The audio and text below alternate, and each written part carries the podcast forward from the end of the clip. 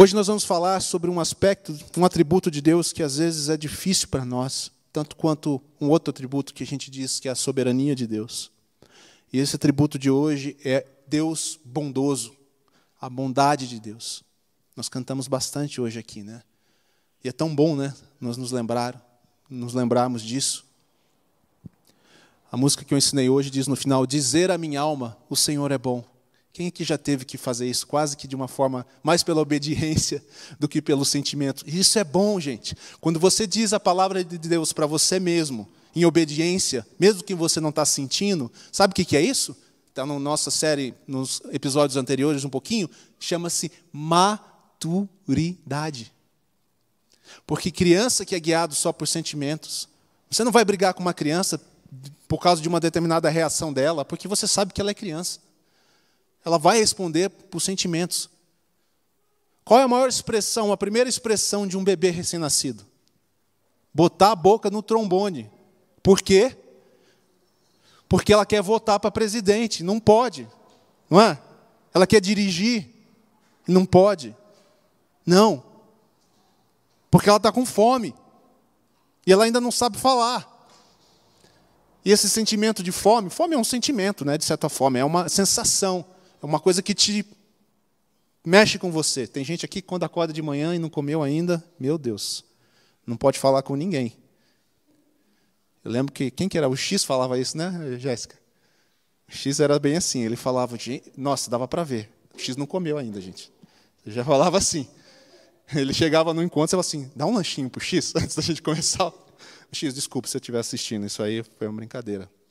É, mas almoça primeiro antes de, de vir falar com a gente.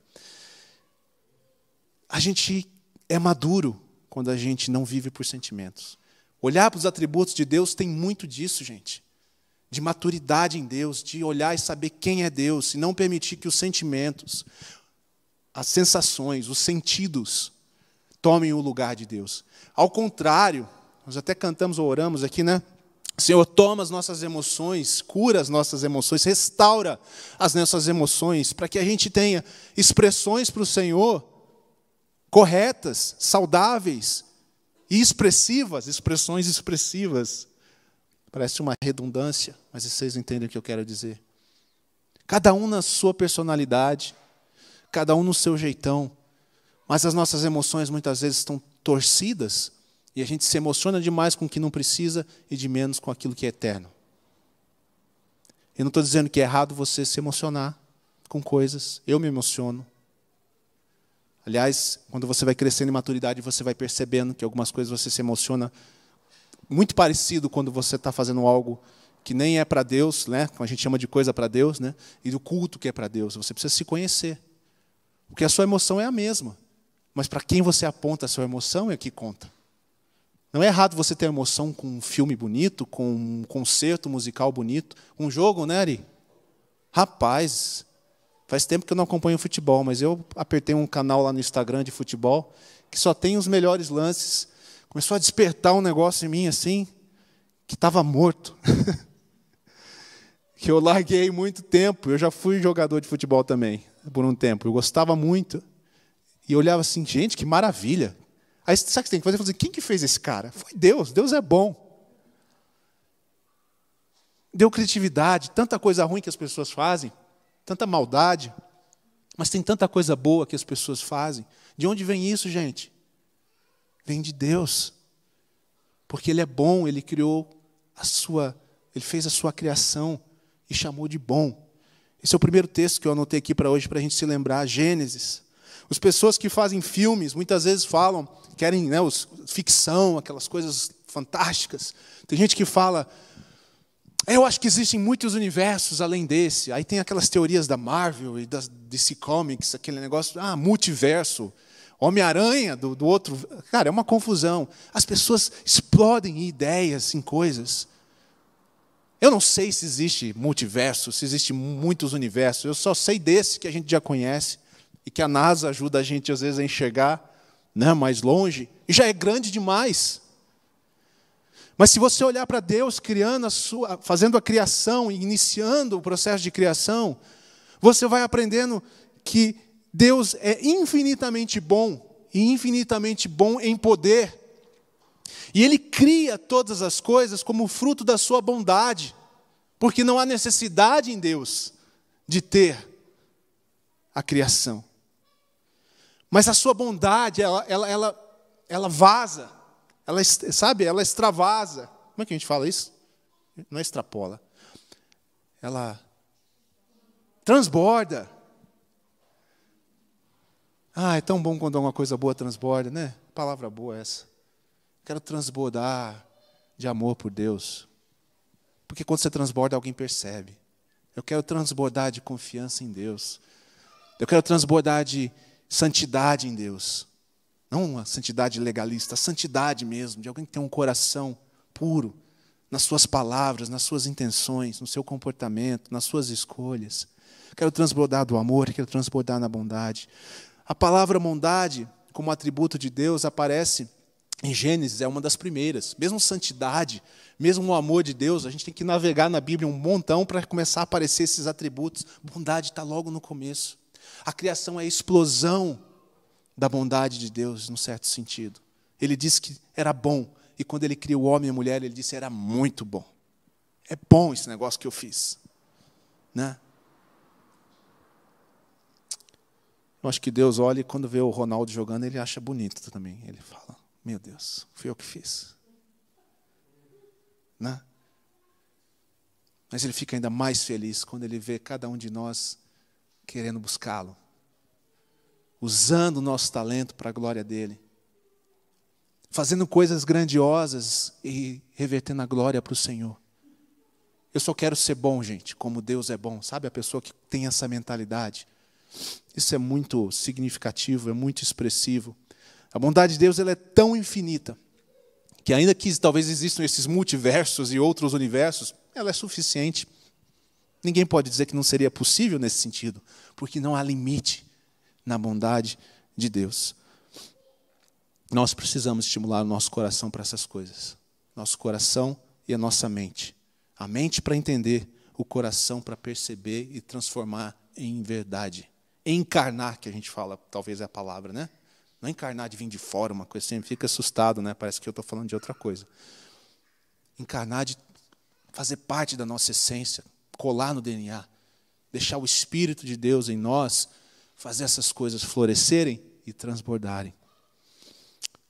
Salmo 119, 68, nós vamos ler alguns textos. Falar da bondade de Deus, eu cheguei à conclusão que o mais fácil e o mais prático é ler a palavra, porque tentar explicar a bondade de Deus, eu vou te falar, viu? É muita bondade. Salmo 119, versículo 68 diz assim: Tu és bom bom, ou. Não, não diz isso, não, isso é a música. É, mas dá vontade né, de ler. Tu és bom e o que fazes é bom. Parece simples, gente. Mas isso é para encher o coração da gente. Isso é a meditação no Senhor. É você ficar com uma coisa tão pequena e dizer: Tu és bom. E o que fazes é bom. Tu és bom e o que fazes é bom. Não importa o que esteja acontecendo, eu quero dizer à minha alma: Tu és bom, o Senhor é bom, Tu és bom. E o que fazes é bom, ensina-me os teus decretos. a gente falou da vontade de Deus no começo da série, né? de ficar procurando a vontade de Deus, é mais fácil saber quem eu sou. Eu sou aquele que conhece um Deus que é bom. Eu sou aquele que sabe que Deus é aquele que faz o bem sempre, conduz todas as coisas ao bem. Aí fica muito melhor eu falar, Senhor, ensina-me os seus decretos, porque qualquer decreto que ele falar, eu entendo que vem de um Deus que é bom. Lembra que eu falei que é melhor que a gente. Como é que foi que eu falei? Nem fui eu que falei, eu estava repetindo alguém, na verdade, mas. É... Ah, é um texto da palavra, né? Agora minha cabeça fugiu. Mas é o texto que dizia que a gente tem que decidir fazer a vontade de Deus. Lucas, alguma coisa. É, né? Antes de pedir a vontade, porque o que adianta querer saber a vontade se você não está disposto a fazer? A gente tem que começar por aí, Senhor, Tu és bom, e tu fazes o que é bom. O que é que o Senhor quer fazer de mim? O que o Senhor quer que eu faça, eu farei. É tipo Abraão, não sei o que o Senhor vai fazer. O Senhor falou só sai. E eu vou sair. Eu vou. Porque o Senhor é bom. Porque o Senhor faz o bem. Então as suas ordens, na verdade, não importam. Porque elas procedem de um Deus bom. Então eu estou decidido a te obedecer. Mesmo antes de saber. Muito engraçado, né? Você pedir para Deus mandar um relatório detalhado para você, antes de você se comprometer com Ele. Hum. Eu acho que é Ele que tinha que pedir um relatório detalhado para você, antes de aceitar você trabalhando com Ele. Mas como Ele já sabe que isso não vai dar certo, Ele mandou Jesus. E agora Ele trabalha com você, nas suas falhas, no seu estilo, te transformando e te fazendo ver, vê-lo de forma melhor. Vamos lá, gente. A bondade de Deus, ela irradia então para todos os outros atributos. É outra coisa para você considerar. Todos os atributos de Deus que você conhecer estão também permeados pela bondade de Deus. É um Deus totalmente bom. Portanto, quando ele exerce justiça, não podemos questionar a sua justiça, porque ela procede de um Deus bom. Ele é fiel. Então ele não é meio fiel, ele não é fiel com, com imparcialidade, ele é bom e a bondade dele transborda na sua fidelidade. Imagine um Deus soberano, um Deus onipotente que pode todas as coisas, um Deus onisciente que vê todas as coisas. Tipo assim, né? Estou vendo, hein? Ahá. Dá até um gelo, né? Quando a gente, alguém fala isso, né? Eu, eu fico gelado. Se o cara olhar para mim e falar assim, ahá, eu falo, já viu alguma coisa aqui dentro que.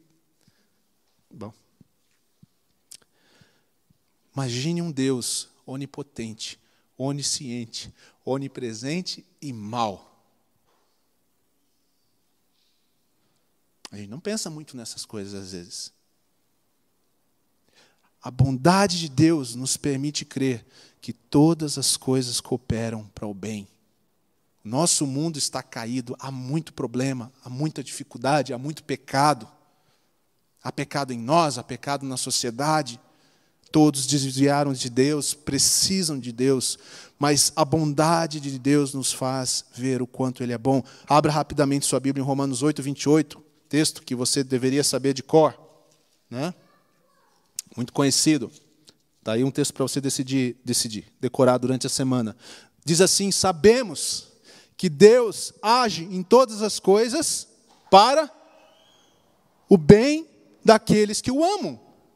Ponto. Não é questionável, não, é, não faz sentido questionarmos o que Deus está fazendo, ou as coisas que saem dos conformes, como a gente diz.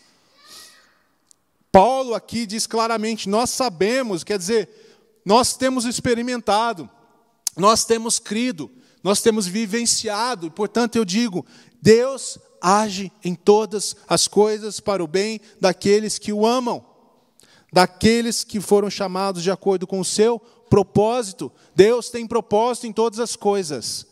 Todas as coisas. Eu sei, gente, que é duro. Eu tenho as minhas experiências como vocês. Coisas que nós não vemos propósito. Coisas que nós não entendemos. Mas Deus tem todas as coisas sob seu controle, na sua soberania, na sua providência, e Ele é bom e faz com que todas as coisas cooperem para o nosso bem. É parte da providência de Deus. Lembrar a história de uma pessoa que vocês conhecem bem, um grande amigo meu chamado José. Hum, não, eu é, gosto muito do José. José é uma história muito fantástica, né? Assim, muito, muito legal. Você vai encontrar esse texto, deixa eu ver aqui, eu acho que Gênesis 37. José espelha para nós a história de um homem que foi, do ponto de vista humano, foi acometido de muitas situações difíceis, das quais ele nem tinha culpa. Ele foi vendido, foi separado de sua família, se tornou escravo, foi acusado de violência sexual, foi para a cadeia e um dia virou faraó do Egito. Quando os irmãos dele chegam, anos depois, passando fome, A gente fala miudinho, né? Miudinho, por favor, né? Sem saber nem que era José. José diz: ah, só quem conhece um Deus bom pode falar isso. José diz: não se, não se preocupem, meus irmãos. Não há maldade em meu coração em direção a vocês, apesar de tudo que aconteceu, porque o que vocês fizeram de mal, Deus tornou em bem. Legal ler uma história depois que ela está pronta, né? Mas a história nos anos entre o sonho de José e a cadeira de Faraó foram longos anos. Longos anos.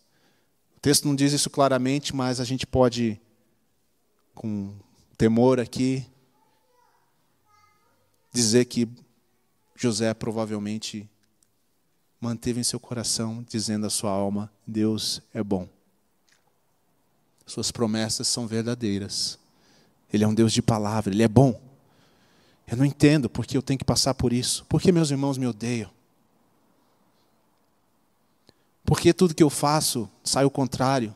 Eu tento ser puro, honesto, trabalhador, e agora estou na cadeia acusado de algo que eu não fiz. Entende? Mas no seu coração ele dizia à sua alma: Deus é bom. E ele faz o bem. E assim ele pode, em direção aos seus irmãos, ser generoso, ser grato e não praticar o mal. A bondade de Deus, o ápice da bondade de Deus nós celebramos nessa manhã, que é a pessoa de Cristo. Lucas 2,10, você vai ver que os pastores estão lá, os anjos vêm, e o que, que eles dizem? Trago a vocês uma. Nossa, vocês estão lendo bastante a Bíblia, hein? É, Boa notícia. É o frio, né? Congela o, o neurônio da memória. Trago a vocês uma boa notícia. Boa notícia. A notícia dos céus, é uma boa notícia. Eis que o Salvador nasceu.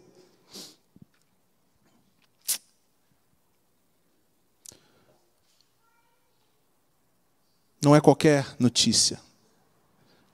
Uma salvação que nos alcança. Vamos ler Tito Tito é bom também, né? Nesse tempo de neurônio congelando, achar Tito aí dá um trabalho, né? Tem gente que talvez não saiba nem que Tito está na Bíblia. Tito, eu confesso que ontem me deu um branco por um momento e eu não estava achando. Tito 3, versículo 4 e 5.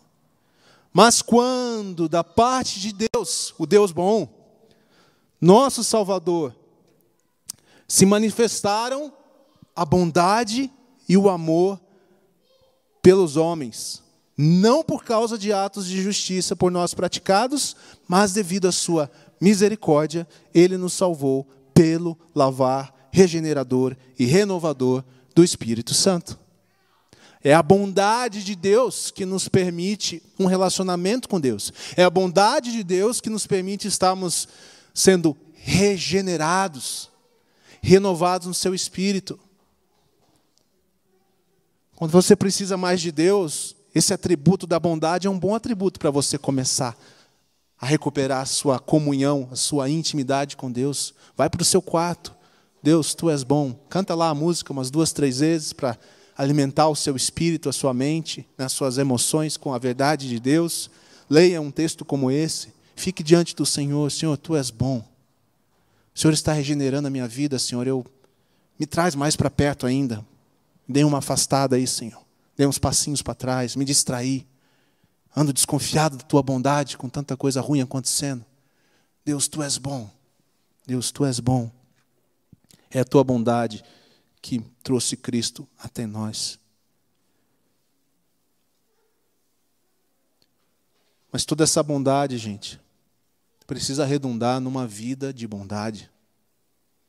Nós não fomos chamados naquilo que nós somos chamados para ser o quem sou eu, para apenas ficar admirando a bondade de Deus. Esse é nosso ponto de partida. É para quem, é quem nós olhamos, em quem nós espelhamos. Cristo, a exata expressão de Deus. Então, de novo, se Deus é um Deus bondoso, Cristo espelha perfeitamente esse Deus bondoso. E nós somos chamados para sermos a imagem e semelhança do seu Filho. Que, na verdade, é sermos de novo recuperados e restaurados a imagem e semelhança de Deus criados lá no Éden. É isso que Cristo está fazendo. E na consumação dos séculos, na consumação dos tempos, quando o reino de Deus vier em plenitude de volta, nós seremos, seremos completamente restaurados a essa imagem e semelhança. Mas Cristo está fazendo isso em nós hoje, de dentro para fora, à medida que nós vamos permitindo e vamos cooperando com Ele e vamos nos rendendo a Ele. Nós precisamos ser bons por causa do exemplo de Deus, por causa do exemplo de Cristo, por causa da obra de Cristo, por causa do amor de Cristo. Precisamos ser bom. Precisamos ser bom a despeito do custo, das dificuldades e das circunstâncias. Nós não somos bons porque nós queremos algo em troca. Nós somos bons, nós praticamos o bem porque isso está em nós porque isso está em nós por causa do Espírito Santo, não na nossa natureza, mas na nossa nova natureza. É isso que Deus faz. É isso que Deus faz. Vamos caminhando já para o fim aqui, eu acho que está bastante claro. Dá trabalho fazer o bem, sim ou não? Minhas conclusões, tá bom? Para mim e para vocês. Dá trabalho fazer o bem mas persevere. Persevere como Jesus perseverou. Persevere como os discípulos perseveraram. Olhe para pessoas que têm perseverado em fazer o bem, para que a imagem de Jesus brilhe através de você. Para perseverar, você precisa andar com Jesus, portanto, ande com Jesus. Esteja com Ele. Só em Cristo, só nutridos por Ele, você vai ser renovado e o cansaço, a frustração. Frustra fazer o bem? Às vezes não. Puxa, frustra. Você dedica tempo a uma pessoa, você dedica seu tempo, abre mão de coisas, e a pessoa não corresponde, a pessoa às vezes ainda te abandona, sei lá, ou não, não corresponde. Ah, mas em Jesus isso não é um problema mais, porque eu estou satisfeito nas minhas necessidades interiores naquilo que eu preciso. E aí eu posso lidar bem com essa frustração. Eu não estou negando aqui. Tem gente que acha que andar com Jesus você vira um maluco sem noção, sem sentimentos, né? Mas não é isso. A frustração já não te domina mais. Né? O desapontamento não te domina mais. Porque você está satisfeito em Jesus em primeiro lugar. Você consegue reconhecer essas coisas externas e como elas te atingem. E você coloca elas diante do Senhor andar com Jesus. Ande com Ele, esteja com Ele, para que você tenha uma santa bondade, uma bondade amorosa, uma bondade que não espera nada em troca. Se você somar santidade que nós vimos com amor ágape, a bondade, você vai entender que bondade nós estamos falando. É uma bondade sacrificial, é uma bondade incondicional não espera nada em troca, que não vê a quem faz, que não espera reconhecimento. Poxa, fiz tanta coisa boa e essa pessoa. Mas então você estava fazendo por qual razão? Aí entra a santidade, aí entra o amor ágape. Ser bom é mais do que fazer o bem. Porque nós estamos falando de ser bom a partir do Senhor em nós. Né? É a essência do que nós somos. É mais do que só fazer o bem. É ser bom a partir da vida de Cristo em nós.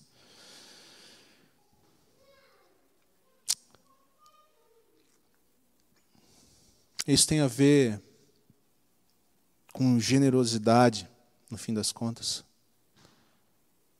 Tem a ver com gratidão.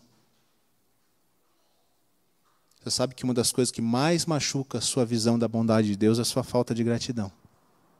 Sabia disso? É não perceber nas pequenas coisas superficiais da vida que aquilo é fruto da bondade de Deus. É a bondade de Deus que cuida das coisas inatas, as coisas sem vida, minerais que você usa para ter sua vida. É Deus que, na sua bondade, alimenta os animais na terra,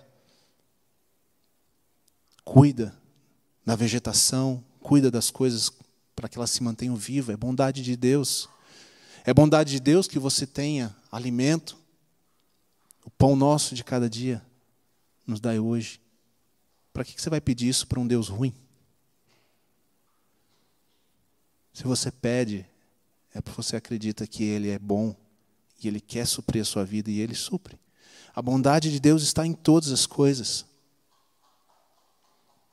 E ser grato é uma forma de observar a bondade de Deus de forma prática. É uma forma de dizer à sua alma mais uma vez: o Senhor é bom.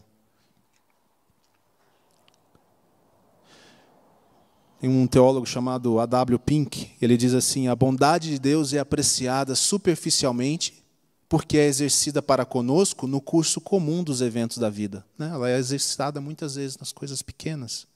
Não a percebemos bem porque a experimentamos diariamente. Nós deixamos que a bondade de Deus se torne coisa comum. Nós não valorizamos as pequenas coisas que Deus está fazendo. O cuidado dele, a provisão dele, as coisas, como eu falei, naturais funcionando. A gente não percebe isso. Deus é muito grandioso e muito bondoso. Se Deus se desliga um minuto e esquece da lei da gravidade, já pensou o que acontece nesse planeta? Ah, Leandro, mas é. Não, irmão. A palavra é muito clara, diz que todas as coisas são sustentadas por Cristo. Todo, todas as coisas são sustentadas pelo seu poder. Nada, nada funciona sem Deus. A bondade de Deus é tão grande, motivo de gratidão, que ela age através daquilo que nós chamamos de graça comum sobre justos e injustos. Você já reparou que após a queda, Deus podia ter tornado esse mundo um inferno? Mais do que a gente já acha que é às vezes. Mas em Sua bondade, Ele ainda proveu meios de haver coisas belas, de haver a graça comum e as pessoas serem capazes de produzir coisas boas e a vida ser possível, ainda que suportável, né, em alguns momentos. Na Sua bondade, Deus ainda deixa com que a gente possa se fazer o bem e conhecer o mal. Aliás, era isso que o Adão queria, né?